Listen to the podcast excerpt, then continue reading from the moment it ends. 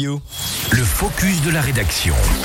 Bon, on a une euh, saison d'hiver qui était un petit peu bizarre. C'est vrai qu'on a eu des températures incroyablement douces. Finalement, on a un retour de l'hiver là qui n'a pas encore dit euh, son dernier mot, loin de là, donc ce n'est pas terminé.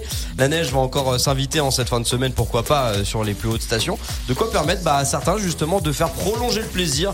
Et dans ce focus de la rédaction, justement, on fait le point sur les dates de fermeture annoncées, Émilie. Eh oui, c'était pas gagné. On se souvient de la première quinzaine de janvier et des pistes de ski au vert rebelote début mars.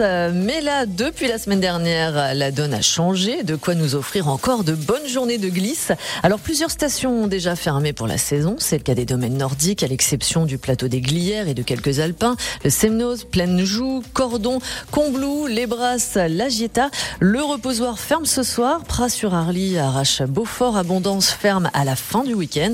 Mais la première vague de fermeture importante est prévue à la fin du week-end de Pâques, le lundi 10 avril au soir. Les Ouches, Pras de Lys, Saumon, Léger, Morzine, Les Carrozes, Manigot, Megève, Saint-Jean-d'Eau. Le Grand Bornand prolonge jusqu'au 14 avril. Les dernières stations fermées seront toujours les mêmes, les grandes en Savoie et les plus élevées en Haute-Savoie les Contamines, Samoin, Morillon, le Tour à Chamonix, la Flégère vont accueillir des skieurs jusqu'au dimanche 16 avril. À noter que le Brévent, grâce aux récentes chutes de neige, prolonge d'une semaine. Il fermera donc le week-end d'après, le 23. Le 23 avril, qui verra aussi la fermeture d'Avoria, Courchevel, La Rosière, Châtel. Les Grands Montées et la Clusa vont prolonger jusqu'au 1er mai.